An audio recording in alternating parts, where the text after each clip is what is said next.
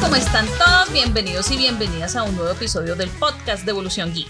Un espacio donde hablamos de películas, series, superhéroes, cómics, ciencia ficción, animación, videojuegos, algo de horror y todos nuestros gustos geek. Mi nombre es Tata Rodríguez y como siempre, conmigo se encuentra Mafe Murcia. Oli, ¿Cómo vas, Mafe? mejor.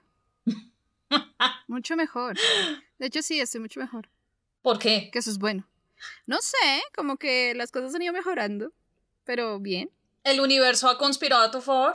Más o menos, pues no así como tan profundamente todavía, pero, pero parece que vamos en buen camino, entonces bien. Ah, bueno, excelente. Sí. Su merced, ¿qué tal? ¿Qué tal todo? Ay, la verdad, ando en eh, grumpy mood hoy. Ah, caray. Odio cuando el día comienza con agua y es gris el día y en cambio en la tarde sigue lloviendo y sigue gris el día y en cambio en la noche sigue lloviendo Y sigue. y es gris la noche, ya no es el día. No, está haciendo mucho frío. Yo aquí estoy con mis medias térmicas, estoy casi con la cuatro tigres aquí arropada, tengo café aquí al lado. No, y ha sido terrible, o sea. Es cierto que vivimos en Bogotá, es cierto que lidiamos todos los días con el clima, pero hoy, hoy ha sido debate, ¿no? Hoy ha estado particularmente frío, como muy, muy frío, y la llovedera estuvo brutal también. No, es terrible. Además que justo pues ahorita cuando saqué a mi perro a pasear, eh, ahorita en la noche, se veía como neblina. Entonces es como no es buena señal para la madrugada, es como que maldita sea, va a hacer mucho frío en la madrugada. Tocó sacar la cogida extra hoy. Mm. Sí, sí, sí. Ay, sí, sí, sí. Y bueno, pues aparte de mi grumpy mod, gracias al. Mi grumpy mood, al- gracias al, al clima bogotano, pues sobreviviendo un día más a las teorías de Spider-Man No Way Home. Ah, Eh, bueno, yo no he visto nada todavía, menos mal. Ay, todos los días uno encuentra algo en redes sociales. Yo ya estoy al punto de como. Voy a llegar a la sala de cine sin expectativa porque. entre las teorías y los spots que están saliendo, los spots de televisión es como. "Ah, me están arruinando todo, pero. Allá estaré en salas de cine, no importa. Ah, sí, eso sí, no pasa, no pasa nada y vamos a ir a ver la película, porque qué más. Sí, sí, sí. Además que bueno, estos días he estado viendo como mucha televisión, muchas series, Hmm. películas. Me vi este fin de semana eh, Mayan the Tree. ¿Y qué tal? Me falta. ¡Ay, es espectacular! ¿Ay, sí? Es muy bonita esa serie de Jorge Gutiérrez. En serio, tiene que vérsela. Es una muy bonita animación. Tiene mucha cultura mm, eh, mexicana, eh, de cositas mayas, de los incas. No, se van a enamorar de esa animación. Yo estoy fascinada. Me falta un capítulo por terminar la temporada. Pero, ay, no, es muy chévere y el trabajo de voz es espectacular, tanto en español como en inglés. No, excelente cast. En fin, en algún punto yo sé que vamos a hablar de esto de Mind on the Tree, pero sí, se la recomiendo mucho. Y mientras eh, llovía esta tarde, aproveché y vi Tic Tic Boom, la película de Lin Manuel Miranda. ¿Y qué tal? Espectacular. Ay, yo la Andrew. Garfield, Andrew Garfield, este es tu año para los Oscar. Yo, yo, yo la tengo ahí en la lista para verla. eh, y esta, esta tarde estuve viendo como una entrevista de Andrew Garfield. Yo no sabía que se le, había muerto- se le había muerto su mamá este año. Sí. Y, y me pareció tan bonito lo que hablaba como sobre, ay, no sé cómo uno dice grief en español. ¿El duelo? Sí, como ese sentimiento que, que es para él, como es todo ese amor que no le alcanzó a mostrar a la persona que se fue, Sí. me dejó como sentada de una pieza llorando, como qué bonito. No, Tengo, y, tengo pendiente para verla. y- y no, y es que lo curioso de esta película, eh, mm, pues la película está basada en el musical que eh, lleva el mismo nombre eh, que hizo Jonathan Larson. Jonathan Larson es el creador de Rent, el famoso musical de Broadway, o sea, 12 años ese musical en, en, en las tablas allá en Nueva York. Eh, y es un musical que de por sí rompió esquemas, ¿no? O sea, porque no solamente tanto en temática, sino en formato.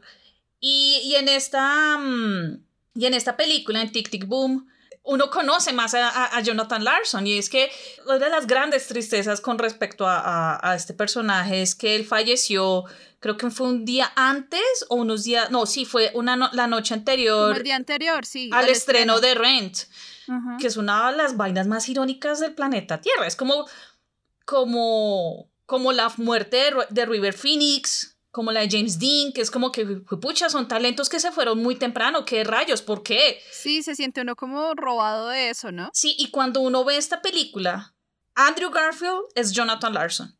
Ay. No, es increíble. Además que más allá de como que, wow, Andrew Garfield sabe actuar, que ya eso se sabía, mm. es como, esto es arte, esto no es actuar, esto es arte, o sea, el hombre canta, el hombre canta, el hombre baila, no, es un trabajo espectacular, yo que yo, lloro fácil viendo una película, calculen con esta, mm. em, además que es el debut como director de Lin Manuel Miranda, y pues obviamente tenía que hacerlo con lo que mejor conoce, que es Broadway. Y además que Jonathan Larson es, es, como la inspiración de muchos artistas en Broadway y yo obviamente de Lin Manuel Miranda también.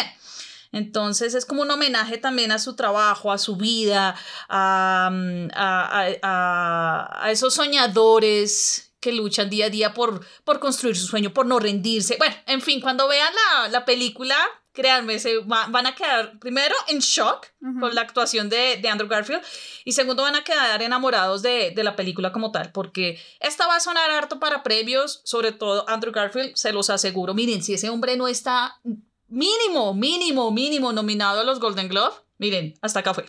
hasta acá fue. Esperemos. Sí, él, él, él, va por los Oscar con esta película. Yo garantizo eso. Yo, yo el fin de semana me vi Hellbound en Netflix. ¿Qué tal? Y no, yo me desperté el sábado a hacer cosas, no tareas. Ajá.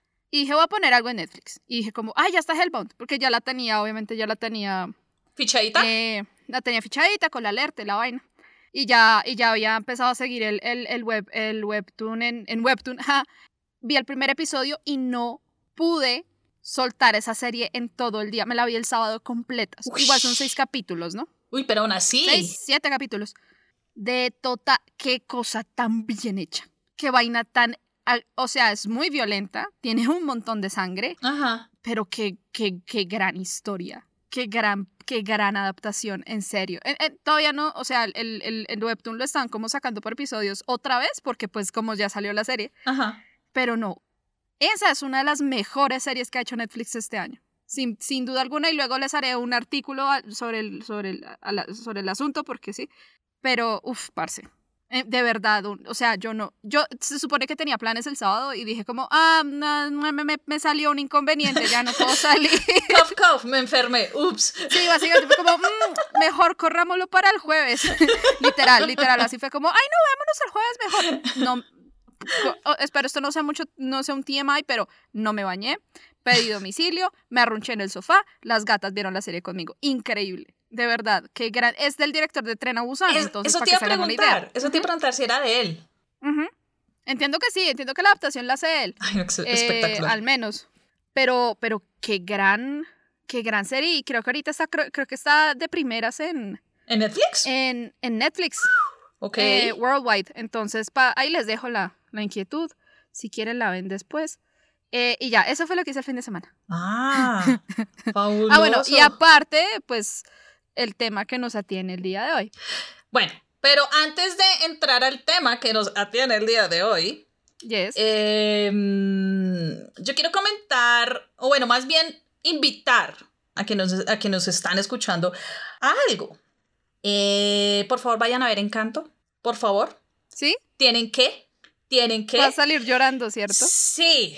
A ver, Obviamente. Gracias al equipo de Cinecolor Colombia, quienes distribuyen la película a, acá en el país, y por supuesto a Walt Disney Pictures, pues tuvimos la oportunidad de ver Encanto hace unos días, eh, la película número 60 de, de Disney. Y, ok, yo sé que aquí suena un poquito como biased, porque está basada en Colombia, está inspirada en Colombia, pero no, tiene que ir a ver Encanto, en serio. Pues bueno. es muy bonita, miren yo vuelvo y repito, yo tengo la facilidad de llorar viendo películas. Yo lloré al comienzo, primera escena, lloré. Eh, para mitad de película volví a llorar. Casi al final volví a llorar. Eh, con eso les cuento todo. Pero mm, no, es, es maravilloso. O sea, es cierto que Colombia políticamente hablando, pues atraviesa unos momentos, o sea, unos, unos momentos que le duelen a uno. Pero uno ve esta clase de, de, de películas. Ay, no, y no se le hincha el corazón, pucha, es como que no importa, el mundo puede acabarse en este momento, pero, ah, qué orgulloso ser colombiano, no me jodan, más allá como de la, de la diversidad, más allá de, de la riqueza cultural que tenemos, es ver cómo cómo los directores, cómo, cómo el equipo eh, encabezado por, eh, por Byron Howard, por Jared Bush, eh, ah, Lee Manuel Miranda, que está involucrado ahí en la parte de música, cómo ellos tomaron esa investigación que hicieron aquí en Colombia. Cinco años. Cinco años. Qué fuerte, eso es harto tiempo, parce. Ellos vinieron acá y fueron a Quindío, fueron a Barichara, estuvieron en Cartagena, eh, bueno, en diferentes sitios, quedaron enamorados acá de la cultura, la gente, la comida, eh, de, de, los sonidos. Manuel Miranda, por ejemplo, eh, ¿cómo es que se llama? La marimba, quedó enamorado de esos instrumentos, decía como yo nunca la había visto una vaina así, o sea, ¿qué es esto? O sea, como ver todas esas cosas culturales, esa riqueza que tenemos nosotros como país, verla plasmada en pantalla grande, ver cómo está en una película de Disney, que yo creo que en la vida nosotros pensamos que nuestro país iba a estar en una película de Disney, verlo plasmado ahí, no, mire, para mí eso fue maravilloso y además más allá como de esto eh, son las actitudes de los personajes, hay palabras que son muy colombianas, eh, expresiones, eh, la música, no, es muy bonita, es muy bonita. De nuevo, se le hincha uno el corazón del orgullo tan terrible, porque eso es lo que sucede. Obviamente, sí, aquí en Colombia no todo es perfección, lo sabemos, mm. pero está la cara chévere, es la cara bonita, eh, es la cara que uno le inspira para seguir haciendo cosas. Nota al lado. Eh, la verdad, yo espero ver a Sebastián Yatra cantando la canción en los Oscars, porque esa canción es muy bonita, es muy chévere, es muy buena. Ay, pero es que Sebastián Yatra. Pero que, mira, te lo voy a decir así. Alguien creo que, no sé quién lo puso en Twitter o en Instagram, y comparto esa opinión. Mm. Nunca en la vida pensé que una canción de Sebastián Yatra me hiciera llorar. Ay, jue, madre vida. Nunca. Ya no quiero ver esa película, ya no quiero verla. No quiero y punto. Además que el doblaje, el trabajo de voz es muy chévere porque tanto en inglés como en español las voces son colombianas, son de actores colombianos. Y por ejemplo, tener a una actriz como María Cecilia Botero, que es aquí como una de las grandes figuras, tenerla haciendo la voz de la abuela, ay no, es muy bonito, es muy bonito. En serio, entonces les dejo como la invitación eh, abierta para que vayan a las salas de cine. Ya la película está desde este 25 de noviembre en salas. Eh, para que la vean, la disfruten. Y, y, yo creo que nos va a pasar lo mismo que pasó en México con Coco, que uno sale como, ay, pucha, qué bonito, qué bonito ver cómo la cultura colombiana llega a otros rincones del mundo a través de una película animada. Y que además de eso es como que la plasma, o sea, no es como que la reimagina o algo similar, no, es tal cual. Si tú ves la arepa con queso, es como, Dios mío, la arepa con queso es canon en Disney. Gracias. Lo mismo el ajiaco, es como que... ¡ah! Eso, eso, majestuoso ajiaco, Dios mío, me arrodillo. Sí, y además que hay muchos, y eso sí, para los que tienen, los que les gusta el detalle, como a mí, hay muchos detalles en la película, en el los fondos. Es como que, oh, allá de lejos se ve tal cosa. Dios santo. Qué bonito eso, ¿no? Sí. Yo creo que nunca, yo creo que nosotros en Colombia no hemos tenido como una experiencia así. O sea, ustedes saben cuál es mi posición frente a, Disney, el capitalismo, el monopolio y la vaina, y si no, pues se enteran. Pero yo sé, o sea, yo sé que yo voy a ver esta película porque sí me da mucha curiosidad ver qué fue lo que les quedó de todos esos años que vinieron acá a chismear y a investigar. chismear. Eh, y enterarse pues cómo es la vuelta acá, porque O sea, una cosa es venir acá, ay, vamos a ir medio año a Colombia a ver cómo son las cosas, y otra cosa es haber venido cinco años. Ajá. Y me imagino que fueron los últimos cinco años donde las cosas en Colombia han estado tan serias y tan fuertes y tan pesadas. Es, hoy se cumplen cinco años de la firma del acuerdo de paz.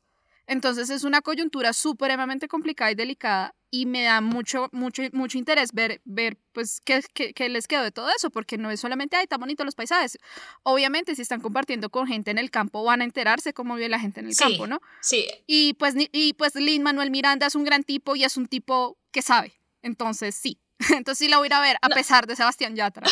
Me gusta Sebastián Yatra. Además que nosotros le tenemos un cariño especial a Lin Manuel Miranda desde aquel retweet que nos dio un RT hace mucho tiempo cuando Twitter vivía. Ajá. Eh, que creo que fue de His Dark Materials. Fue una cosa así que nos dio RT, que eso fue entramos Creo que aquí. sí. La redacción entró en crisis Así oficialmente en día. crisis. Y bueno, él, él, él sabe, o sea, él- él- en, en el sentido, en el sentido que, pues, es latino. Él conoce la cultura Claro, él latina. sabe. Entonces eso me parece también muy chévere. Eh, y ahora que lo mencionas, eh, estoy segura que te vas a acordar de mí en la primera escena, Ok. como arranca la película. Y por lo que acabas de decir, te la dejo así. No te quiero expoliar nada, no quiero decir más porque sé que después la riego y como que, ah, no, daño la experiencia. Pero sí, eh, obviamente pues toca el mundo campesino colombiano. Porque pues si han visto la, los trailers y los pósters, pues se ve que es en el campo, básicamente eh, donde sucede la historia de los Madrigal. Entonces, nada, pues está la invitación abierta pues para que vayan a ver Encanto, rieguen la bola, inviten a sus familiares, a sus amigos, eh, a, no sé, hasta al vecino, al portero del edificio, yo qué sé, Vayan. pero tienen que ir a ver Encanto, tienen que ver Encanto. Eh, y nuevamente, gracias al equipo de Cinecolor Colombia y a Walt Disney Pictures por permitirnos ser parte de esta experiencia de ver Encanto eh, hace unos días. En serio que fue bastante emotivo, bastante emocional. eh, y fue, en mi caso, bastante divertido porque todo el mundo me estaba molestando que yo me parezco a Mirabel. Ay, sí, vi la foto. la prima lejana de Mirabel. ¡Eh! Todas somos primos de Mirabel, Sí. la verdad. Entonces, además que fue muy chistoso porque yo la verdad no tenía en mente usar falda ese día. El subconsciente, el subconsciente. Sí, y yo tengo, pues, a mí me gusta usar faldas. Y ese día dije, ay, yo voy a usar más bien esta y no la azul, porque la azul la usé tal día, tal. Y Mm, cuando casi. llegó allá, allí, casi. Ahora sí, mejor dicho, hubiera sido el hit. Eh, yo creo que ese va a ser el running gag por mucho tiempo. Iré preparando mi cosplay. Eso, eso. Pues ya tenemos. Em, conseguiré mis alpargatas eh, rosaditas fucsias. Ujú. Y ya parto, parto de ahí para hacer mi cosplay, pero, pero sí. Ah, eso sí, ¿no? Eh, por favor, no vayan a olvidar su carnet de vacunación, Ujú. porque los cines, los teatros los está, lo, lo, lo están exigiendo, pues deben portarlo para poder ingresar a las salas de cine. Entonces, para que, por favor, no se les quede en casa el papelito, por favor. Eh, bueno, ahora sí, cambiando de tema, Cambiando de tema. ya entrando en forma este episodio. Eh, Mafe, por favor, cuéntanos, ¿qué vamos a hablar hoy? Yo no sé si ustedes conozcan de esta serie, de pronto la han escuchado por ahí, pero hoy vamos a hablar de una serie que se llama Cowboy Bebop ¿m? y una adaptación que hizo Netflix. De pronto les suena. el episodio de hoy está dedicado al live action de Cowboy Bebop cortesía de Netflix. Ese es el tema de hoy. Sí, sí, sí, sí. Además, también es porque teníamos pues, altas expectativas con la serie. Sí, Era un poco obvio. sí. Hicimos mucha bulla. Hicimos mucha bulla, sí. Eh, pues así como a, a grandes rasgos, como para que lo tengan eh, presente. Y como Mafe dijo, pues Cabo Vivo es el, la adaptación live action del, del anime. Y está protagonizada por eh, John Cho, Mustafa Shakir, Daniela Pineda, Alex Hassel y Elena Satín. Eh, ya vimos pues la primera temporada esperando que hayan más, no sé, tal vez. Eh, fueron 10 episodios. Eh, y pues ya entrando en sí como tal a, a esto, ¿qué tal te pareció, Mafe? O no, antes, Pues- antes que eso, antes que eso, mejor aún, mejor aún, mejor aún. ¿Tenías alguna expectativa? Pues yo, yo, yo quiero darles un poquito de backstory, ¿no? Cowboy Bebop yo la vi la primera vez, la primera primerísima vez, cuando la trajeron a Latinoamérica y a Latinoamérica la trajo Locomotion. Lo- Oh, Dios santo. Locomotion licenció un montón de series em, cuando empezó y muchas de esas eran series de Sunrise.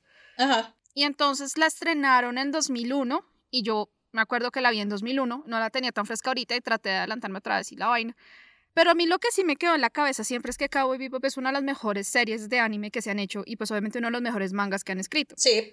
Entonces, obviamente, obviamente, la expectativa de un live action de Cowboy Bebop siempre ha estado como en más de 70 mil. Es como cuando dicen que van a hacer la, el live action de Akira. Por favor, no lo hagan. Gracias. No toquen esa vaina. Eh, entonces, bueno, anuncian que van a hacer la adaptación de Cowboy Bebop y uno dice como, pucha, ah, por Dios, ah, Yoko Kano va a estar involucrada, ah, maldita sea. Eh, creo que también em, eh, este, este señor, este señor eh, Shinichiro Watanabe también estuvo como consultant, ¿no? Como productor ejecutivo, una sí, fue consultante. Eso, entonces uno dice como, bueno, estamos en buenas manos, ¿no? Entonces, bueno, John Cho va a ser Spike. Vamos bien, ahí vamos volando. Y bueno, los otros, a las otras personas del elenco, a ser muy honesta, no los conocía, pero, pero bueno, ya ahorita hablamos de eso. Entonces, las expectativas altas. Desde, desde, que, desde que le dieron luz verde a ese proyecto, siempre, como en súper altas, porque si uno se va a lanzar a adaptar algo como Cowboy Bebop, tiene de verdad que saber qué está haciendo. Sí. Honestamente tiene que saber qué está haciendo y no puede coger y trasladar eso a otro tipo como de, de codificación, mejor dicho. Cowboy Bebop no es, no es como profundamente japonesa en el sentido como estético, ¿no? Entonces tiene, tiene mucho de todo, ¿no? Y, y, creo que entender eso está bien, ¿no? Como, como partiendo de ahí, pues ya, ya se hace como una idea, pero pues... Eh, pero sí había alta expectativa para la serie. Alta, no solo yo, amigas, no solo yo todo el mundo estaba con la expectativa como en la porra. Sí, sí, sí, sí. Además que, pues, existe el historial de, o sea, no solamente en Netflix, eh, pero pues en otros eh, servicios de streaming y hasta en cine, pues las adaptaciones de anime no han sido tan no han sido buenas. Sí. Eso estaba pensando yo, eso estaba pensando yo, como que adaptaciones de anime hemos visto que hayan sido como o que tengamos presentes, porque es que no como que trataba de echarle cabeza y no, y no me da, como que no sé qué series de pronto... Porque Death Note fue fatal. No, o sea, eso es como que... Ah, Horrible. Death lo curioso es que a mí me dicen eso, o sea, como adaptaciones, eh, o sea, live action, y es como, lo primero es que se me da a la cabeza, Death Note, Dragon Ball, esa película de Dragon Ball que uno queda como, ¡ay, Jesucristo! Uy, fatal, ¿verdad que eso existe? ¿Cuál fue la otra que yo estaba pensando? Full Metal Alchemist, que dije... Aunque esa Full Metal es japonesa, ¿no? Sí, pero pues aún así es live action. Sí. Mm, sí, entonces son como las tres únicas que se, o sea, por lo menos las primeras que se me vienen a la cabeza son esas y siempre es como un ah. Sí, es como ah. Sí, como eh. Sí. Sí, pero bueno, a grandes rasgos, Mafe. ¿Qué tal te pareció? Todavía estoy pensando. O sea, la hora que la sigo procesando. ¿Todavía? Sí. Porque, porque, pues, aparte que también fue una cosa, o sea, yo acabé, acabé Hellbound el sábado. Sí. Y, y pues esperé como una horita, un poco más, y me puse a ver Cowboy Vivo. Entonces ahí tuve como, pues no sé si fue un error, pero, pero sí, sí la sigo pensando porque, pues es que también es diferente, ¿no? Porque de Hellbound no conozco mayor cosa, solamente la, eh, la serie que, que vi. Ajá. Y voy a empezar a leer el webtoon, pues porque sí, obvio. Eh. Pero pues de Cowboy Vivo no solamente tengo conocimiento de causa, sino una cuestión ya como más sentimental atravesada. Sí. Que yo, yo sé que eso es lo que le pasa mucho a los fans de la serie, como hardcore fans, como mega requete fans. A mí me gusta mucho y la recuerdo con mucho cariño. Entonces sí, como que sí se le mezclan un poquito como eso, ¿no? Es como si hicieran un live action, no sé, de de Sakura Car Captors y, y, y, fuera una cosa así como, mm, no sé todavía, entonces estoy ahí como pensándola. Sí, y eso va muy a lo que yo había comentado, creo que en el episodio pasado, de el problema, comillas, problema de conocer em, el material original o de estar muy familiarizado, que yo lo mencionaba era con libros. Y creo que a ti y a mí nos pasó que como nos conocemos la serie, o sea, el anime lo hemos visto, yo lo he visto un par de veces, y obviamente cada vez es como que, ¡ay, Dios mío, qué emoción! Eh, obviamente, pues está como este choque, porque de una u otra manera es un choque, sea bueno, sea malo, es un choque. Sí. Pues a mí me gustó, en términos generales, pues me gustó, es una buena serie, ah, es una buena adaptación. Era la pregunta. eh, pues las actuaciones de, John Cho y de Mustafa Shakir, que es eh, Jet Black, son buenas. Sobre todo la de, la de Mustafa. Sí. O sea, me gustó mucho porque, pues, Jed siempre ha sido la conciencia de Spike. Y ese era Jed. O sea, ahí sí, nada que hacer. Y bueno, bendito sea, Yoko Kano se subió a ese bus. Mm. Yo creo que no hubiera funcionado esto sin Yoko Kano. No, La no, no, música no, no, de ella es un. Ni siquiera es un elemento, es protagonista en la serie por sí, Sí. en el anime. Aquí también lo fue. Entonces, sí, estoy segura que no hubiera funcionado. O sea, no se hubiera hecho live action sin ella, básicamente. Básicamente. Eh, pues la serie tiene buenas escenas de pelea, Sí, sí, sí, sí. buenas coreografías de pelea. Eh, por ahí el CGI de vez en cuando es como que, ajá, traicionero, pero bueno. Tiene buenos easter eggs. Pues si, se, si conocen la serie, si conocen el anime, perdón, hay muchas referencias y bueno, uno las coge bien. Pero, pero, pero, la adaptación tiene varios peros. Sí, Sí, es, es un poco complejo. la Sí, verdad. bueno, voy a tratar de decir algo sin despolear. La serie es buena, es divertida. Si no han conocido, si no conocen el anime, van a estar bien. En el sentido de como, ok, esto es nuevo, una serie de Netflix, chévere, normal. Eh, como uno conoce el material, pues obviamente pues uno les entra a esta serie por otro lado, básicamente. La serie tiene problemas de, de guion. Creo que se tomaron en serio lo de la libertad creativa Sí. eh, y eso iba afectando un poquito a la serie. Obviamente no se trataba de hacer un copy-paste del anime, Sí, claro, claro. pero sí siento que se fueron como al otro lado con ciertos arcos que son básicos. Entonces, Sí, en la hay- historia de Spike, no en la historia del anime, sino en la historia de Spike. Eh, siendo sincera, hubo un par de personajes que no me gustaron y no Sí, precisamente que- por ser buenos o malos en el sentido de el, el- el héroe o el villano, sino porque la construcción no me gustó. Mm. Eh, ya ahorita también entro en detalle para no arruinarles Yo la creo que experiencia. son los mismos. Creo que, creo que van a ser los mismos que yo estoy Sí, pensando. estoy completamente segura que sí. Te apuesto la chocolatina, Mafe. Eh, eh, creo que le quisieron dar prioridad como a crear una serie de acción, como algo más genérico, con toques futuristas, por supuesto, que eso sí está plasmadísimo. Hmm. El, el- el retrofuturismo está. Sí. Es algo, es algo que caracteriza el anime. Pero, pero sí, o sea, como que le dieron prioridad a esto de crear la serie de acción a lo que en verdad es Cowboy Bebop, esa esencia del anime, que es, yo creo que es algo, o es algo no, es lo que la hace ser diferente a los otros animes, porque ese anime obviamente llegó para romper el esquema y por eso es que es tan emblemática y por eso es que todo el mundo la quiere, porque a la larga es una colección de elementos y, y- y cruce de géneros que, que crean algo nuevo. Y eso fue lo que pasó con, con Cowboy Bebop. Em, tiene problemas de ritmo. No, se me hizo que no tiene un ritmo constante y eso me sacó el mal genio un par de veces que me quedé como, ah, íbamos bien, ¿qué pasó? Sin embargo, insisto, creo que es más como cuestión de darle paciencia a la serie, porque en medio de todo es entretenida. Sí, Especialmente, nuevamente, especialmente para aquellos que no conocen o no están familiarizados con, con, Con el, el anime. anime. Y, y no sé si a ti te pasó, pero en mi caso sentí que se, se demoró un poquito en tomar vuelo. Eh, pues es, es divertida en términos generales, pero, pero sí siento que le faltó como el carisma del anime. sí, sí, la verdad sí. Pues yo no sé si esto ya entra en spoilers, momento. No, todavía no. Todavía no. Todavía no, todavía no. Mm, Yo sé, es complicado, es como... sí, pues viendo la serie, mejor dicho, yo voy a ser muy honesta, a mí me costó arrancar. Creo que, creo que he tenido como la- el, mismo, como el mismo feedback de la gente que ya la vio. Y es que el primer episodio es un poco complicado de sacar adelante. Sí. No sé por qué, no sé por qué, porque, digamos, en el... Obviamente, perdónenme por, por, Voy a inevitablemente hacer paralelos con el anime y ojalá se animen a verlo si no lo han visto. Eh, el primer episodio es muy entretenido en el anime. Sí. Uno queda como muy... Como, como que le pica uno la curiosidad, uno queda como muy interesado. Ajá. Y yo esperaba como sentir de pronto esa misma chispa con el primer episodio, pero no.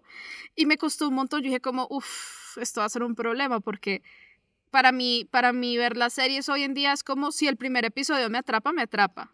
Incluso si yo siento que va a ser un poco complejo ver la serie, pero, pero hay algo que yo digo como, sí, eh, acá no fue el caso en el primer episodio. Eh, entonces me tocó esforzarme un poquito para, para seguir adelante con la serie. Pero, pero sí, hay, hay unas decisiones creo que también de estilo que, que hacen que la serie se sienta un poco extraña. Sí. Mm, yo lo sentía un montón con, con los planos eh, y con el cambio de planos que hacían y el cambio de ángulos que hacían también.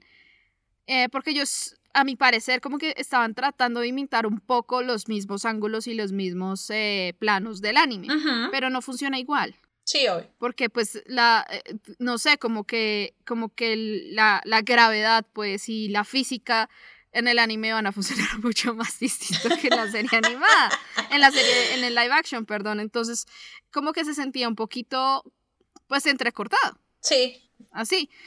Pero por otro lado, hubo cosas que sí me gustaron mucho, como el cast, me gustó, a excepción de, bueno, no es propiamente culpa del cast, eso ya los, como escribieron los personajes, pero el cast me gustó. Tengo un personaje, dos personajes favoritos.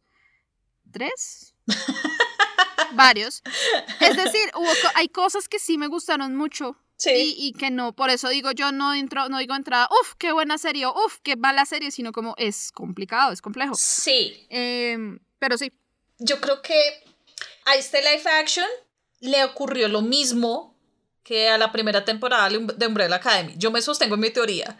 La, la primera temporada de Umbrella Academy, de nuevo, uno conoce el material, entonces el material original. Entonces uno, ah, está esperando que suceda esto, esto, esto, esto. Y sí sucede, pero a la vez es como, pero ¿por qué sucedió esto de esta manera? Esto no tiene por qué pasar acá. Está como más adelantado, que es la combinación de cosas que están ocurriendo acá. Y eso que estaban de cabeza en el proyecto Gerard Way y Gabriel Bach, quienes son los, los eh, creadores del, del cómic. Eh, y sí, la, la primera temporada tuvo unas falencias grandes, pero para la segunda arreglaron los problemas y mejoraron muchísimo la serie a tal punto pues que ya tenemos tercera temporada en camino y ojalá algún día salga el berraco trailer porque nada que sale. Eventualmente. Pero sí, yo creo que le pasó lo mismo a, a este live action, esperando que sea primera temporada, ¿no? Porque terminan un cliffhanger, que uno que, pues, comillas cliffhanger, que uno que como que, bueno, queda abierto para una segunda temporada, ojalá ocurra. Eh, me daría mal genio en este punto que no ocurriera, porque sí tiene muchas cosas a mejorar, pero de nuevo, no significa que la serie no sea entretenida, es entretenida, pero es como por ejemplo, en mi caso yo no la vi de corrido, yo la vi como por partes. Como que empecé el sábado en la mañana, la seguí viendo en la tarde, noche. El domingo en la mañana vi unos capítulos y la terminé como en la tarde, como a las cuatro más o menos. O sea, la vi como por partes, como partida, pues. Y me funcionó más de esa manera, ¿sí? Pero sí, siento que sí le, se le puede dar una segunda temporada siempre y cuando hagan como los ajustes necesarios, que por sí la crítica, la crítica tiene como, como, ¿cómo se llama eso? Em, eh, está mixta porque hay unos que, o mejor dicho, o unos la amaron o otros la odiaron, o sea, no hubo un punto medio. No hubo un punto medio, sí, eso sí he visto que no, no, hay, no hay punto medio definitivamente. Ajá, y el punto medio es el público. Eso es lo chistoso, el punto medio es como que sí gustó, pero... y los que sí les gustó de verdad es porque no conocen nada de Cabo Vivo. Eso es la vaina rara. Sí. Entonces yo creo que pueden hacer una segunda temporada, ojalá, porque a mí sí me gustaría pues, seguir viendo la historia, pero, pero sí, sí, sí, sí, insisto con mi teoría Umbrella Academy, yo creo que le está sucediendo exactamente lo mismo y pues esperar a ver qué sucede, ¿no? Sí, yo creo que amanecerá y veremos. Em, pero pero sí habría que, hacer varios cambios. Hmm. Varios cambios y, y, no sé, pues es que es un poco extraño, ¿no? Y perdón por tomarme atribuciones, o sea, yo sé que no soy, soy una pobre pendeja que no sabe nada. Pero sí, no me las voy a venir a dar de, ay, soy cineasta ni nada, no, yo soy simplemente una consumidora de cultura pop, nada más que decir ahí, pero, pero sí sería bueno que, que revisaran pues la, los comentarios de la gente en internet, no es necesariamente, obviamente nadie está esperando un calco, pero sí hay cosas que le dan un tono muy extraño a la serie como que no permiten, sobre todo de audiencias que ya conocen el material original, que se conecten mejor con la serie nueva. Sí, sí, sí. Ahora, diciendo eso, es mucho mejor, es mucho mejor que Death Note, gracias a Dios. Ah, no, sí, total, 100%. O sea, de las adaptaciones de anime live action, estaba cruzando, o sea... Ah, sí, no, muy bien. O sea, de verdad que quedó, o sea, en ese sentido, sí, la sacaron, parce. Sí, sí, sí, sí. Eh, yo creo que hablemos ya con spoilers, Mafe. Bueno. Porque es que yo sé que tú y yo estamos que nos hablamos por ese lado y... yo sé, estamos acá todas como... Bueno, y... sí, entonces, eh, si no han visto la serie o no la han terminado de ver, pause a este episodio, por favor. Vayan y terminen de verla. Vayan y la ven. Con paciencia. Y nada, regresan y, y, y dan play. Eh, si no han visto la serie, por favor, tómense el, trabajo. Es chévere. Bájalo así, es chévere. Es chévere, bien. Chévere. Em, tiene sus, em, sus buenas cosas. Obviamente no es perfecta la serie, pero, pero hicieron un gran trabajo, hicieron un gran esfuerzo. Y se les nota sobre todo que esa serie, el equipo le metió la mano a esto. O sea, está el corazón ahí de esa gente. Está como que sí, vamos a hacer esta serie y todo el cuento. O sea, pero sí, les faltó ahí un poquito, les faltó. Sí. Entonces, nada, zona de spoilers, Mafe. Zona de spoilers. ¿Qué te gustó? ¿Qué me gustó? Me gustó John Cho. Sí. Yes, yes, yes, yes, yes. De hecho, me gustó mucho. John Cho hizo un muy buen Spike. ¿Para qué? Sí. Mm, también me gustó mucho Daniela Pineda como Faye. Faye, de hecho, me pareció un personaje muy chévere. Creo que fue una de las cosas que más me gustó, fue eh, a ver a Faye como en live action, me gustó. Me gustó mucho el personaje de Gren, que lo interpreta Mason Alexander. Ah, estamos de acuerdo. Gracias. ¿Cómo es que su nombre completo se me olvida? Eh, Mason, Mason, Mason, Mason, Mason, Alexander Park. Sí, lo tenía en la punta de la lengua. Además que lo, lo vamos a ver también en... Em, en Sandman. En The Sandman, entonces... Eh, vamos, a ver. Bueno, a, a, a, ella, porque es no binario. Ah, verdad, perdón. Eh, es no binaria, perdón. Eh, entonces sí, le, le, vamos a ver en Sandman. Entonces, a mí me interesaba también mucho ver em, Cowboy Vivo porque quería también hacerme una idea de, de, de este artista porque va a ser Desire. Y Desire es un personaje muy, muy, muy importante y pues muy dinámico y, tiene muchas facetas. Entonces, y ahora bien, pues Gren en, en, el anime no tiene como tanta representatividad, como que no es tampoco como... O bueno, no sé, de pronto mi memoria me falla, pero no lo recuerdo así como muy ah, predominante. Y, y, el cambio que le, que le dieron a Gren acá en la serie fue más... Eh, figura un montón, mucho más. Y, tiene mayor peso tiene mayor peso y, tiene también una caracterización mucho más ambigua en, su identidad de género, que está súper bien, la verdad, porque, porque Mason Alexander lo hizo súper, súper bien. Eh, eso también me gustó un montón. ¿Qué más me gustó? Obviamente la banda sonora me encantó. Ah, no, eso, eh, creo que está ya más que establecido. Eso es explícito, o sea, bendito sea nuevamente. Menos mal. que, que trajeron a, a Yoko Kano, a la serie, sí. Sí, eso sí ya exquisita la banda sonora, tal como en el anime. eso, eso ayuda un montón también a, darle ese ambiente, que sí es importante. Mm, las interacciones de los personajes me gustaron mucho, sobre todo las de Faye y Spike y Jet. sí. La, química, la química entre ellos tres estuvo chévere. Sí. Y pues obviamente uno de mis personajes favoritos es el perro. Yo imaginé que me ibas a decir eso. Yo, yo veía a Ain y gritaba, yo como, ¡Ain! Y fui muy feliz viendo a ese perrito hermoso en la serie. Y sobre todo cuando Faye interactuaba con Ain, me parecía tan adorable porque lo trataba como un viejito, como un, como un señor. Y eso me, me causó mucha gracia y me pareció muy chévere. Eh, ya está ahí. Bueno, obviamente la dirección de arte está súper chévere, como sets, maquillaje, vestuario todo eso está muy chévere y, ayuda a ambientar muy bien la serie. Ajá. Pero de ahí salto ya como a, lo que no. Entonces, si quieres tú darle a lo que sí te gustó. Sí, bueno, aparte de lo que ya habías mencionado, que en eso sí estamos 100% de acuerdo, eh, si tú eres fan de Faye, yo soy fan de Jet. Me gustó muchísimo el trabajo de Mustafa Shakir. De nuevo, o sea, Jet es la conciencia de Spike. Y este hombre se metió en ese papel. Y me gustó muchísimo, me gustó muchísimo. también me gustó mucho que, pues bueno, además de, del, del género western, destacara también el noir.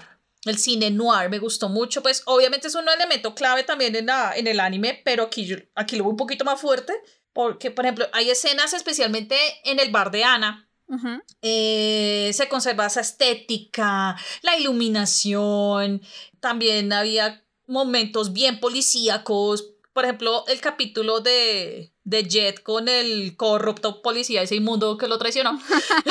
Yo como, además que fue de primerazo, no como que él, vamos a apostar y decía, ay, va a ser el man de Alá, maric. eso, Sí. eso es así, eso siempre es así. Y también pues hay, hay momentos melancólicos. Me gustó mucho que conservaran, por ejemplo, elementos de la, del anime como tal. Por ejemplo, cuando la rosa cae sobre el charquito, Ujú. que son momentos claves en la serie, en el anime. Eso Sí, lo pero como ahí. en, como en un sentido como más emocional, ¿no? Sí, sí, sí, sí, sí. Mm. Eh, la estructura narrativa del anime está. Me gustó primero que cada episodio conservara los títulos con canción, con ritmos, con géneros, con música. Mm. Eso fue básico. Eh, Ay, los, las, las cortinillas, las entradillas de, de, los, de los episodios. sí. Que sea session, no sé qué. Sí, sí, y sí, sí. obviamente el de cierre. Uf, sí, sí, 10 de 10. Eh, cada episodio tenía una conclusión, es decir, cada episodio tenía su forajido, Ujú. era buscado, eh, y obviamente cada episodio tenía su recompensa. Era como lógico que cuando salió el, el cuando lanzaron el opening de Cowboy Bebop en el evento de Netflix en To Doom, que ahí aparecían diferentes villanos. Yo decía como que, bueno, van a llegar como el 80% de los villanos de Cowboy Bebop a live action. Em, y efectivamente, pues muchos de los capítulos son adaptaciones directas de varios capítulos del anime. Ay, a propósito, algo de aquí, ahora que menciono eso. Amé, pero requete amé que me trajeran a Punch Yayudi, a los del programa de Big Shot. Ay, sí. Lo sí, amé. Sí, sí, sí. sí. Yo dije, Eso les quedó muy bien. hecho. Hola, hello amigos. O sea, ya, gracias, muchas Eso gracias. les quedó muy chévere. Eso y los tres viejitos del primer episodio. Y los tres viejitos, sí, también. Que los quería ver más, pero bueno, en fin, en fin. Pero Bueno, de, de hecho, del primer episodio a mí me gustó mucho la, la historia esta de, de los... Ay, ¿Cómo era que se llamaba ese señor? El primer villano, el del coso del ojo rojo. ¿cómo que se llama Ah, el de la chica comillas embarazada. Sí, sí, sí. De- Ese, a mí ese me pareció que les quedó muy bien, muy bien adaptado. Además Como que ese pedacito de historia. Sí, además que conservaron como muchas cosas claves, como por ejemplo la cinta azul que ella tenía en el cabello. Ujú. Eso es del anime, eh, que es como peculiar en el cabello de ella. Ujú. O sea, el mismo peinado y todo. Yo que como, ¿ve? Ok, nice. Em, me gustó ver a John Noble. no lo niego. Es como que, ¡ay, tenemos Señor de los Anillos! Here we go again. Parce, yo- el grito que pegué yo, sigue siendo un mal padre. ¿Cierto? Yo, claro, tenía que ser el senescal de Gondor, maldita sea. Los villanos lo persiguen. Además que fue muy chistoso porque cuando sale la primera vez, que obviamente pues sale con la máscara del, del anciano y eso. Eso que sale como créditos después y es John Noble y yo un segundo, ¿qué? Wait, pause, devolvamos. Sí, me tocó Yo así. me lo pillé, yo me lo pillé, no en los créditos, sino pues ahí como en la serie, yo como, ¡Ah! ¡Es el senescal de Gondor! y sabes qué me sorprendió, que es así, yo quedé como, después me di cuenta, eh, ay, ¿cómo es que se llama ese personaje? De Iron Mink, el ruso, el que se casó con la Con la mamá de Faye. ma- sí.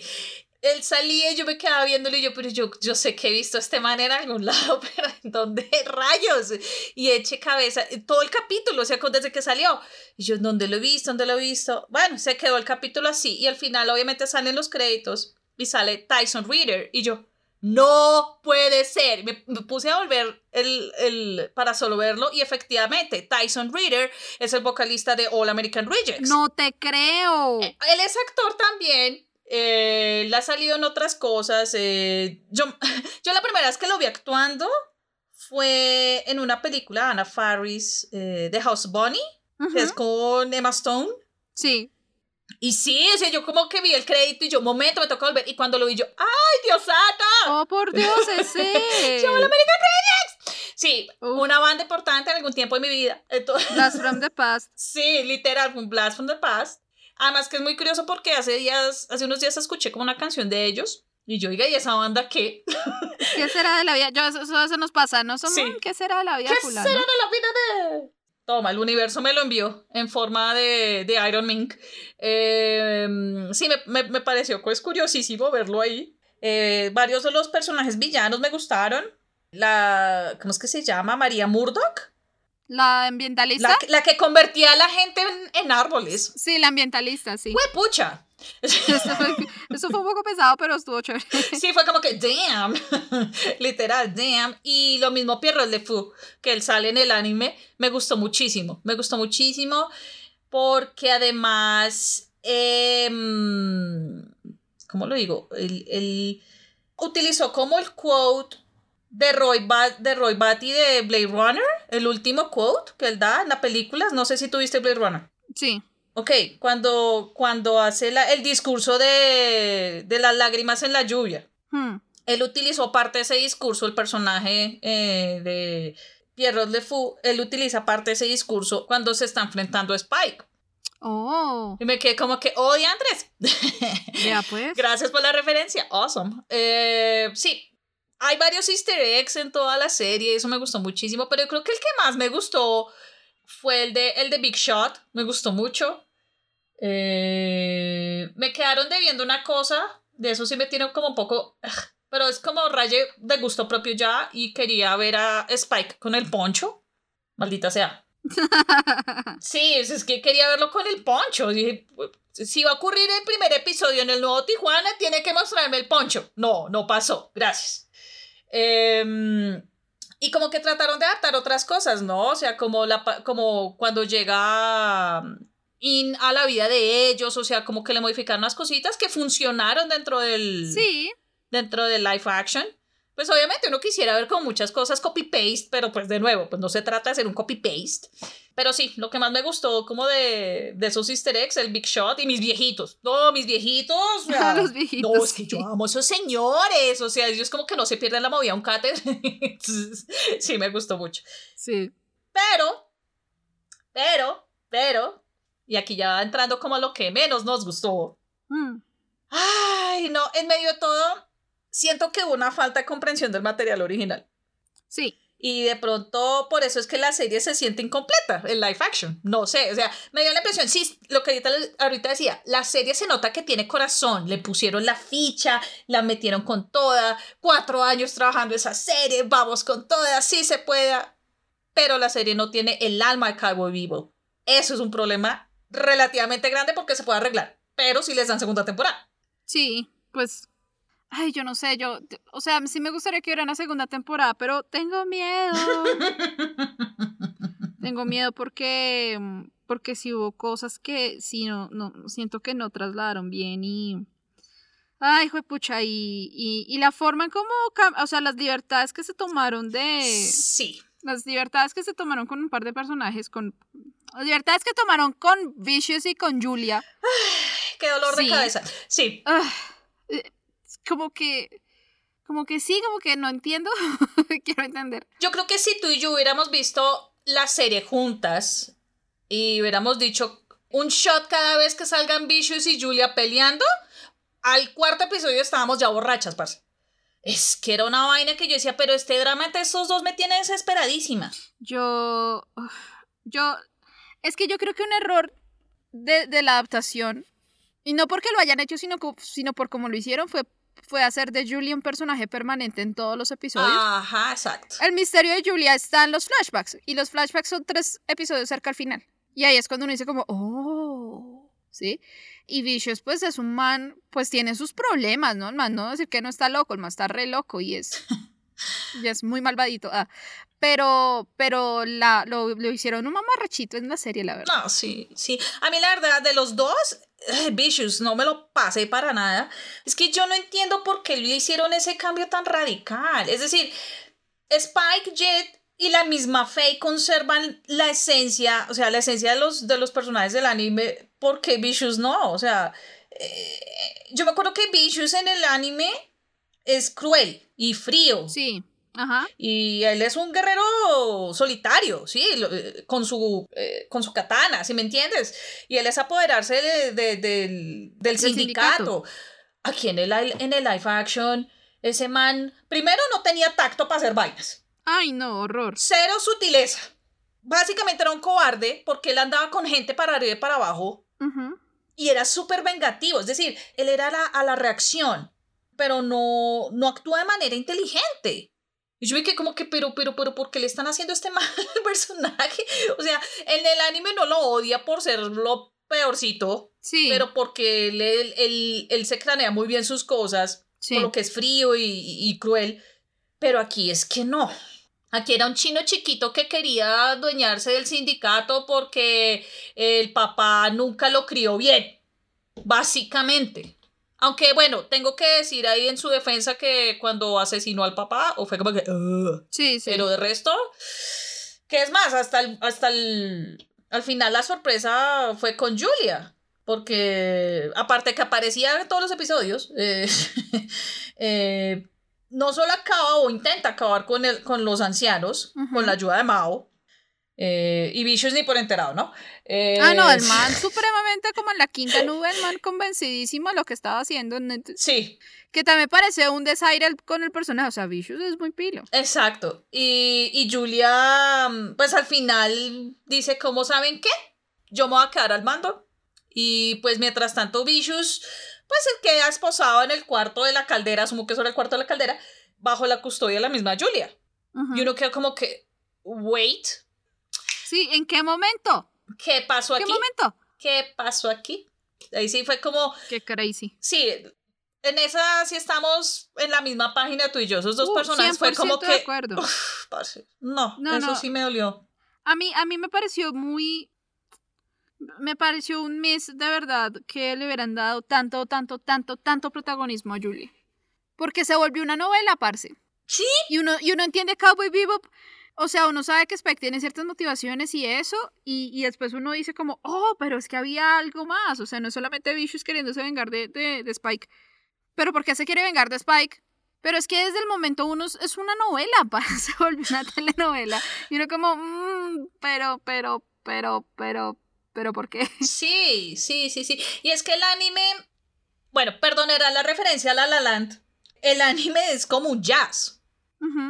Es una combinación de elementos que, de nuevo, eso es lo que lo hace ser único. Entonces es un western, es cine noir, es cine de acción, es Bruce Lee, es ciencia ficción, eh, pero también es nostalgia, trae el estilo policíaco, es comedia, es música, sí, eso crea como el propio estilo de la serie que por eso, del anime, perdón, que eso la hace ser tan chévere y tan única. Sí. ¿Qué pasa con la adaptación? Hay algunos de estos elementos que sí están presentes, eso no se niega, pero hay otros que o no están, o otros que están a medias. El caso es que no existe este conjunto que hace de Cowboy Vivo algo único. Y lo mismo sucedió con la temática, se me hizo a mí, ahora que tocas el tema de la novela, Eh, porque en el anime el contenido, el contenido desafía a la audiencia. Yo me acuerdo que cuando salió el cuento era que casi la cancelan, que porque tocaba temas que como así, que las drogas, que la violencia, que la prostitución, etc, etc, etc.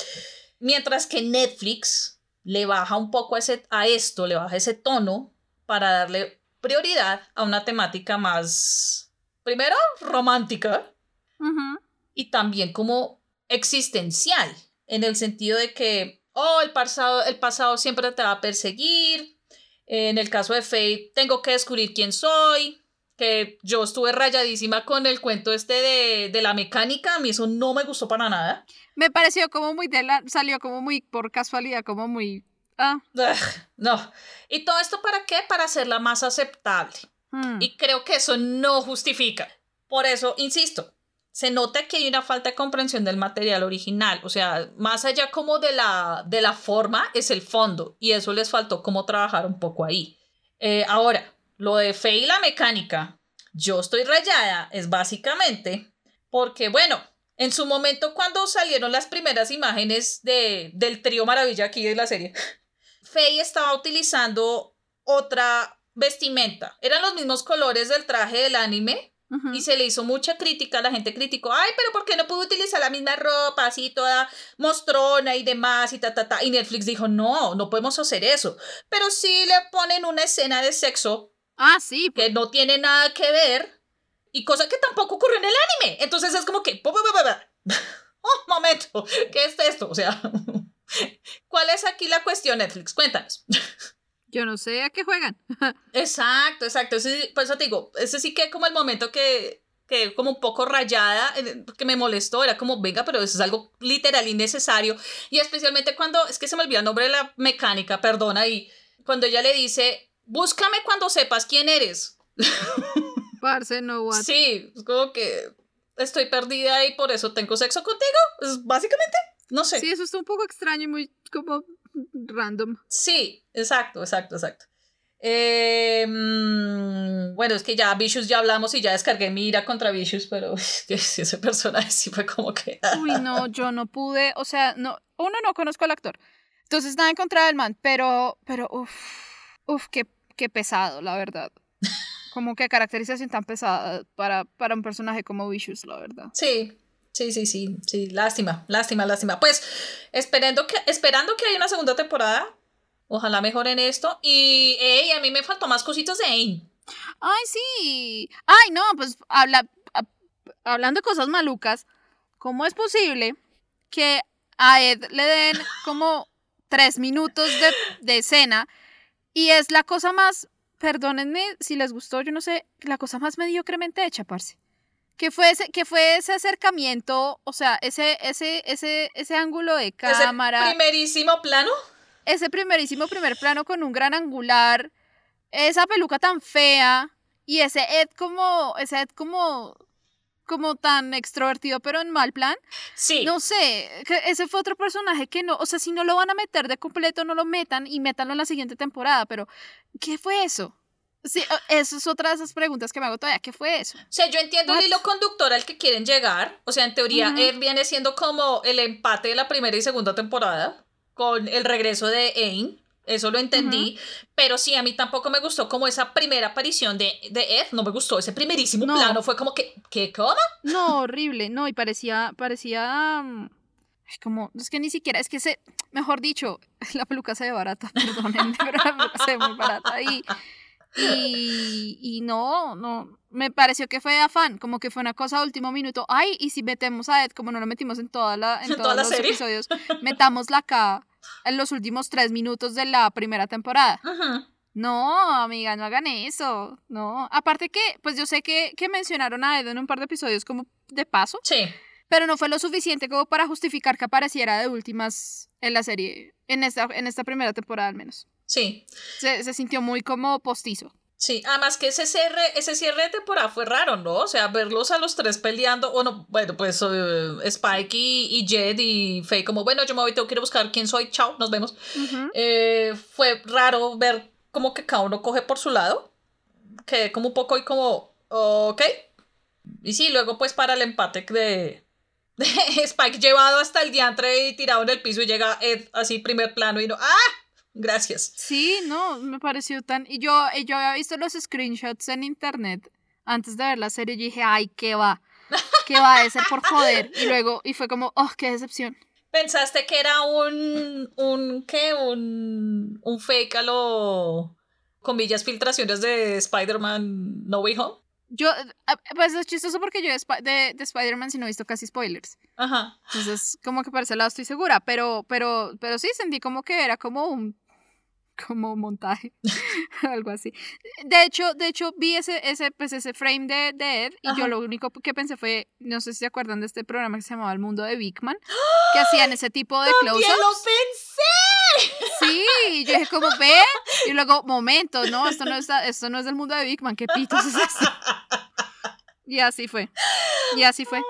Dios mío, así de old, así de old. Así de old.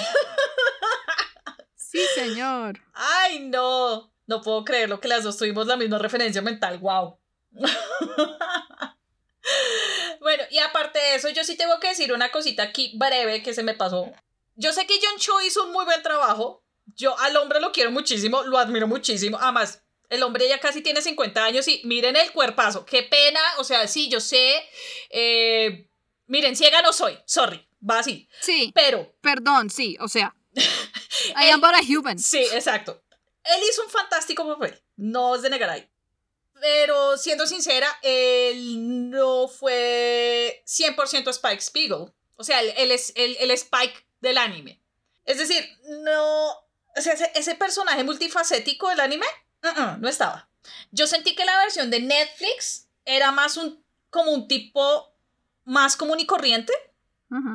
Como que lo intentaron aterrizar un poco. Y eso hizo que perdiera como. como esa tridimensionalidad que el personaje del anime tiene. Sí. Me quedó ese como. Ah, o sea. Sí, o sea, no es, no es, un personaje maluco ni nada. De hecho, pues estuvo muy chévere, pero no. Pues full, full spike no era. Exacto, exacto. En cambio, Jet sí. en cambio, Jet. En cambio, Jet sí. Mm, sí, sí, sí. Y Faye también me pareció que salió mucho mejor también. Sí. Me hubiera gustado ver más. A, a Spike en su modo, tengo hambre, quiero comer, o sea, porque si hubo cosas, Ay, sí, eso era, él mantenía con hambre 24-7, ¿no? Sí, en, aquí en la serie no fue tanto, o sea, es que ese es mi punto, o sea, hay cosas de Spike que sí están 100%, pero hay otras que no. Y lo curioso es que esas que no son como esencia de Spike. Entonces uno queda como que, pero le faltó algo ahí, ¿qué fue? ¿Qué pasó? Hmm. Sí, como que en general faltaron cositas, como que uno siente que hizo falta cosas. Sí, sí, sí, sí, por eso, por eso digo, o sea, como que por más de que le metieron la ficha a la serie, le, le pusieron corazón, les faltó alma, le faltó hay un vacío, mejor dicho, hay un vacío. Y, chispa, chispa. Sí, y, y, yo creo que, de nuevo, va a que no, no comprendieron bien el material original. O sea, se quedaron más como en la forma y no en el fondo.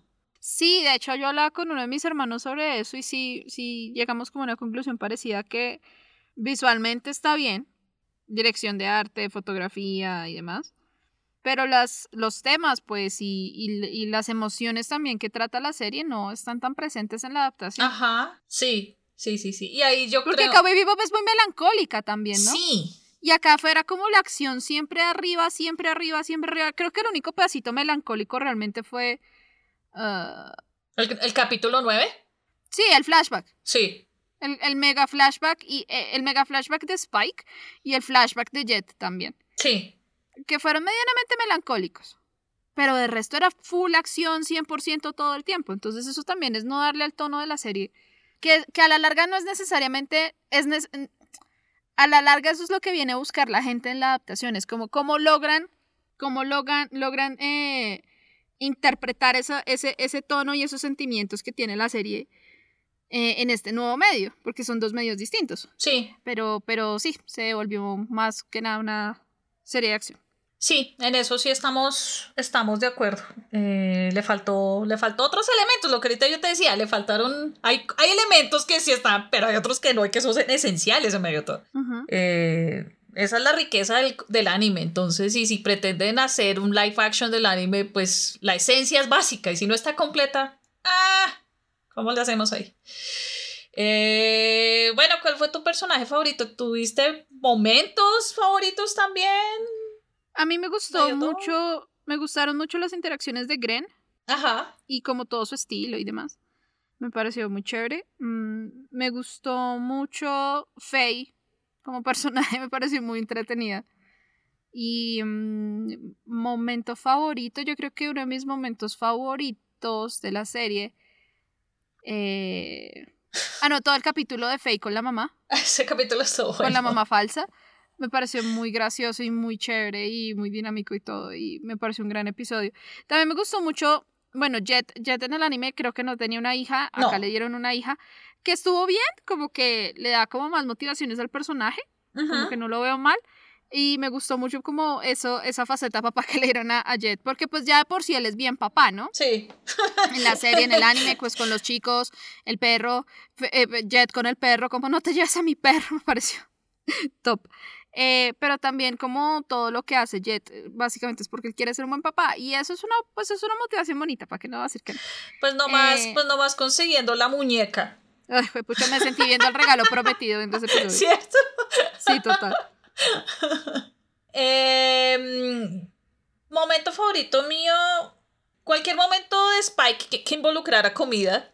En realidad, que no fueron muchos como pensé que No iban a ver. fueron muchos, sí. Eh, uno de ellos, el de la mamá falsa de Faye. Me gustó muchísimo cuando se pusieron a discutir sobre cómo preparar. Yo creo que era lo que estaban preparando, pero era cómo preparar el plato y bueno, en fin, y como que ellos, él, Spike y, y Jet se saboreaban, como que Dios mío, esto es el cielo, o sea, estaban más allá que, que, que acá.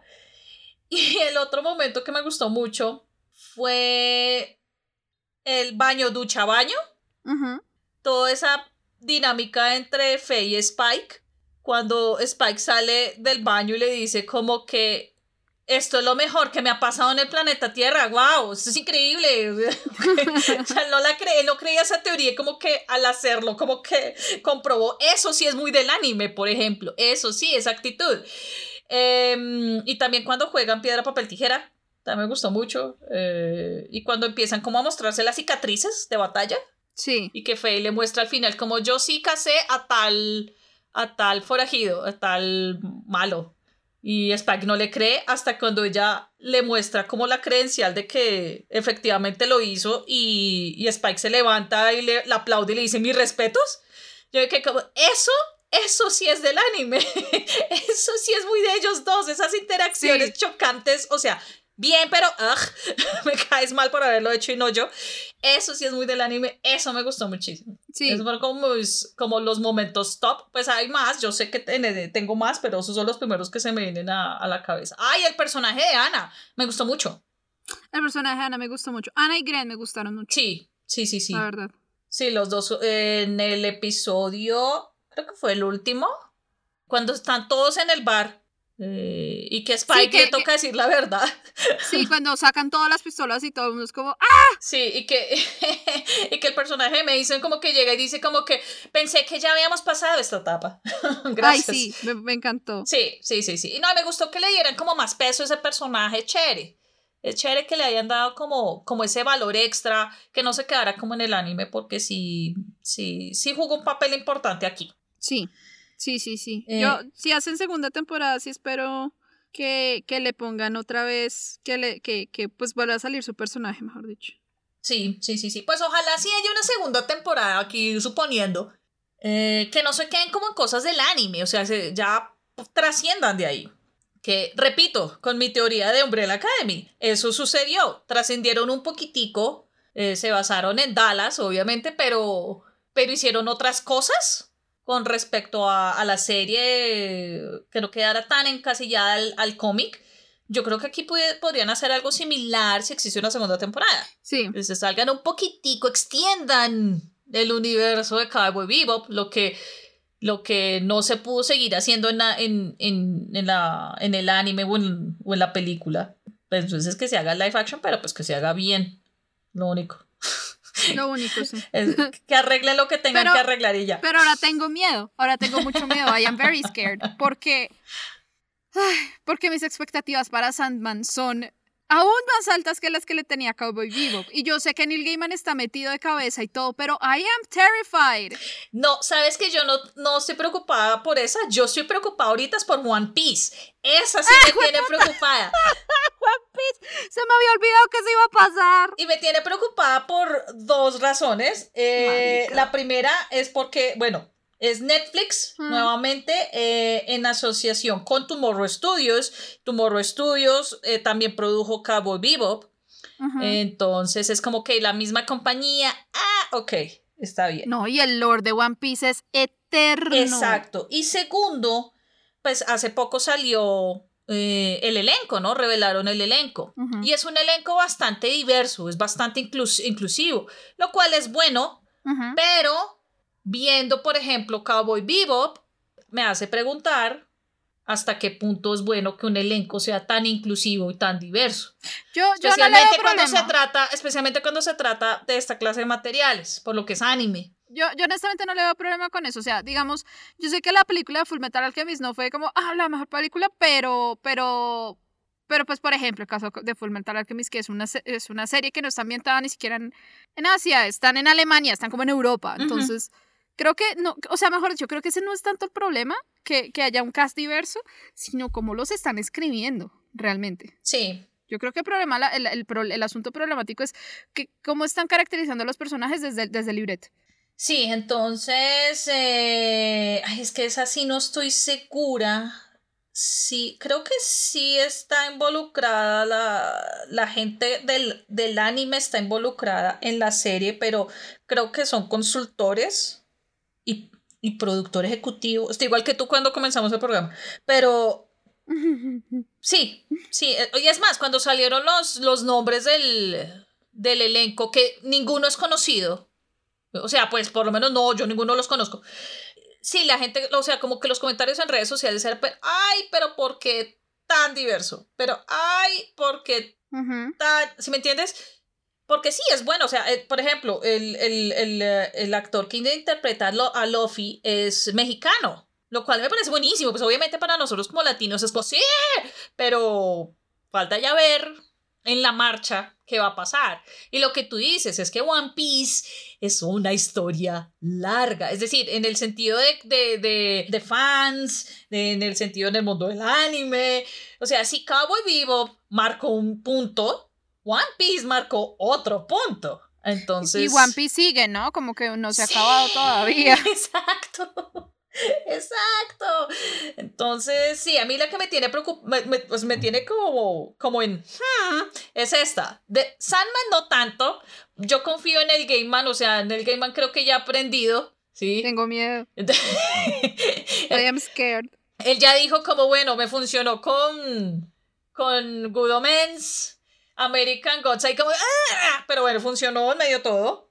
Con nicho exclusivo casi. Good Omens tuvo mayor alcance. Uy, no, es que Good Omens les quedó perfecto. By the way, ya están grabando la segunda temporada, ¿no? ¡Sí! ¡Qué emoción! el otro día, el otro día que se estaba rotando el video de Adele en, en su concierto en Londres, que salió la profesora y todo el rollo. Ahí sale entre el público David Tennant con su cabello rojo y es como, ¡Dios mío!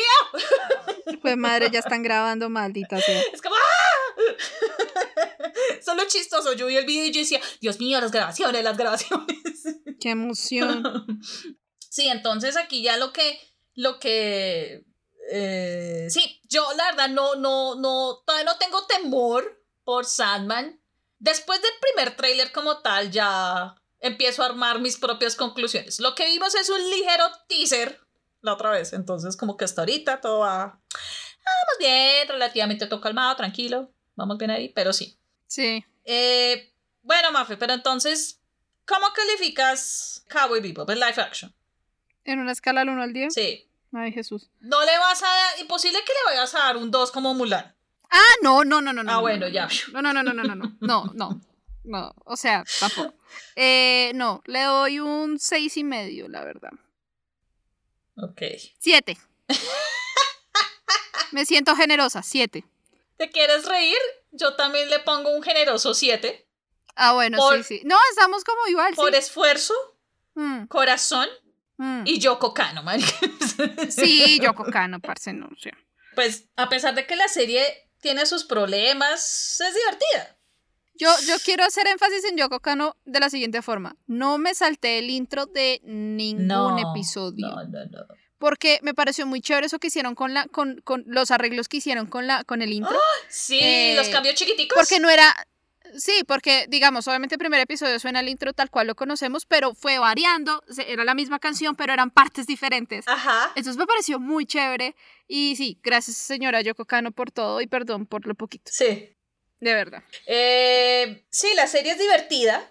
Tanto fans del anime como personas que no estén familiarizados con, con el material, pues van a pasar un buen rato. Es disfrutable. Yo, bueno, la disfruté en medio de todo, o sea, a pesar de que yo me quejaba, porque, eh, créanme, eso suele suceder conmigo cuando veo cine o, veo televisión, yo me quejo, entonces eso ya es como parte de, parte de mi ser, pero es disfrutable. Sí. Em, simplemente, pues, el live action pues no está a la altura del anime. Y bueno, de por sí es que la vara era alta. Altísima, altísima. Sí, siendo honestos. Pero pues eso no significa que, que van a perder el tiempo viendo la serie ni nada, no, no, no, no. Como les comenté, pues a mí me sirvió verla por partes, no de corrido. Eh, creo que de corrido sí hubiera tenido un dolor de cabeza al final tenaz, pero... Sí, sí, no se hagan eso. Eh, el caso es que es una serie que, pues, que nos entrega un viaje divertido, aunque pues a veces pierde como el propio ritmo, pero bueno, es como lo único. Sí. Y de nuevo, pues ojalá tenga una segunda temporada. Y tal como le sucedió a Umbrella Academy, pues que en la segunda temporada, pues la serie logre redimirse un poquito, como corregir esos errores que tiene ahorita o que se eh, ocurrieron en la primera temporada, pues, y, y ya, puede que, pueda que, en este, pueda, pueda ocurrir nuevamente este milagro, por así decirlo. Sí, pues esperemos. Creo que, creo que... mm, Ay, pucha, creo que sí, las tenía unas expectativas gigantes, gigantes. O es muy chistoso porque yo creo que cada que hablamos de alguna cosa, serie, película, lo que sea, tú me preguntas que si tenía expectativas y buena parte del tiempo yo digo como, nada, no tenía mayor expectativa, como quería Ajá. que me sorprendiera. No, para este sí tenía como todas las expectativas del mundo y, y no estuve gratamente sorprendida. Entonces sí me quedé un poco desinflada, mm, pero igual la vi, igual hubo cosas que me gustaron, hubo otras que no. Y nada, pues igual creo que el, el mundo de adaptar, el mundo de la adaptación de los animes eh, en formatos un poco más occidentalizados sigue siendo complejo. Sí. No toquen a Kira, por amor a Dios, señor, señor DiCaprio, suelte, esa, suelte ese manga, chite, chite carajo. Pero no, se supone, no se supone que Taika Waititi iba a dirigirlo. Es que hasta ahí yo me Ah, quedé en la verdad. historia. Yo me ya quedé hasta ahí me quedé así. A mí se me olvida que eso pasó. Taika, por favor. No sé. A ti no te digo que la sueltes porque me caes bien, pero señor, por favor. Em, entonces sigue siendo un terreno un poco complejo para, para explorar. Porque uno siempre dice como, el original es tan bueno, ¿qué necesidad tienen de hacer este tipo de adaptaciones? no? Sí, Y va a ser una pregunta constante por el siglo de los siglos, amén. Por, por los siglos de los siglos, perdón, porque, porque realmente no hay necesidad. ¿Sí? Como que, no sé. En mi, en mi opinión, siento que hay cosas que no hay necesidad de adaptar a un live action, como a veces es una cosa muy gratuita, ¿no? Como, "Bueno, pues, pues, ¿qué más hacemos? Hagamos un live action. No, de pronto hay que buscar nuevas historias que contar. sí, sí, es ¿No? como lo que sucede con los reboots. que Es Ujú. como, pero ¿por qué? Tal cual, yo también tengo a veces ese mismo sentimiento, como, pero ¿qué necesidad? Sí, o sea, hay, hay momentos en que uno dice como, uy, buenísimo, pero hay otros que me dice, pero ¿para qué? ¿Por Es qué como tiene que le hagan un reboot al Señor de los Anillos. No, No. ya a estas alturas de la vida imposible que lo hagan. No. Que, que Amazon está haciendo la serie, pero la serie es sobre la segunda, la segunda, eh, eh, la segunda edad, Ajá. de Second Age, entonces es distinto. Pero es como, sí, es como si le hicieran ya un reboot, como que castearan otro Aragorn. No, no, no. No, sí, no, ¿me entiendes? no. No. Entonces, eh, a veces sí, yo siento estas cosas como, un- no como un despropósito, pero me parece que pueden invertir mejor su, su energía y su creatividad Y su Claro. plata. y su plata. Sí. Sí, lo bueno, lo bueno es que le da otra vez como, no que le haya perdido, pero le da un público nuevo a Yoko Kano y también le da un público nuevo a Cowboy, al anime Ajá. Y a, y a Shinichiro Watanabe, entonces eso siempre va a ser ganancia. Sí, que a propósito, pues vale la pena recordar que el anime está también en Netflix. el anime está en Netflix, vayan y lo ven, son como veintitantos episodios. Todos los 26 capítulos creo que son. 26, 23, 22. Sí, bueno, los veintitantos. los veintitantos capítulos están en, en Netflix. La película creo que no, ¿no? Es la única que no está. Eh, no, creo que no. Mm. Yo nunca me he visto la película. No sé, siempre la querido ver. Ah, en algún punto de la vida yo sé que la veré. Sí, eso luego la vemos. Bueno, no podemos irnos sin recordarles que nos pueden escuchar y seguir en, en diferentes plataformas como Anchor, Spotify, Apple Podcast y Google Podcast. Uy, no sé, por tres segundos me fui. no sé qué fue ahí. Bueno, el caso. Eh, y también nos pueden encontrar en evoluciongeek.com y por supuesto en redes sociales. Estamos en Instagram como Evolución Geek. Entonces, nada, dicho esto, María Fernanda, ¿dónde te pueden encontrar en las redes sociales? Eh, me encuentran en Twitter como arroba Soren Ipsum y, mm, y en Instagram también, pero en Instagram no pongo mayor cosa. Y en TikTok también, por cierto. ¿Ah, sí? Estoy haciendo, estoy haciendo una serie chiquita de, eh, del diccionario de colombianismos del Instituto Caro y Cuervo.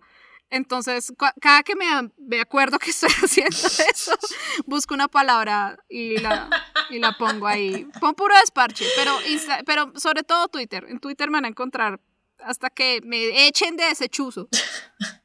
Gracias. Ok, bueno, yo soy Tata Rodríguez y a mí me pueden encontrar en Twitter e Instagram como Tata-al piso Colombia. Una recomendación, o recomendación, o un anuncio parroquial aquí. Eh, nos quedan dos programas, ¿no? Yes. De este año, ¿no? Claro, este año. Eh, se viene diciembre con los mejores programas del año. ¡Ah! ¿No? Eh. o eso esperamos. pues yo ya tengo al menos un candidato. Ah, bueno, bien. Bien, bien, bien, bien, bien. Se viene el The Very Best Of, entonces. Yes. Ya les, les, les, eh, les iremos contando.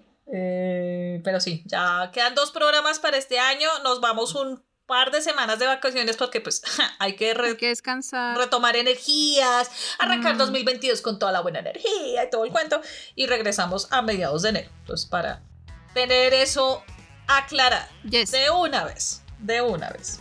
Bueno, como siempre, muchas gracias por escucharnos y acompañarnos en este espacio, en nuestro podcast. Y nos vemos y nos escuchamos en el próximo episodio del podcast de Evolución Geek. Cuídense muchísimo. Adiós. Chao. Chao.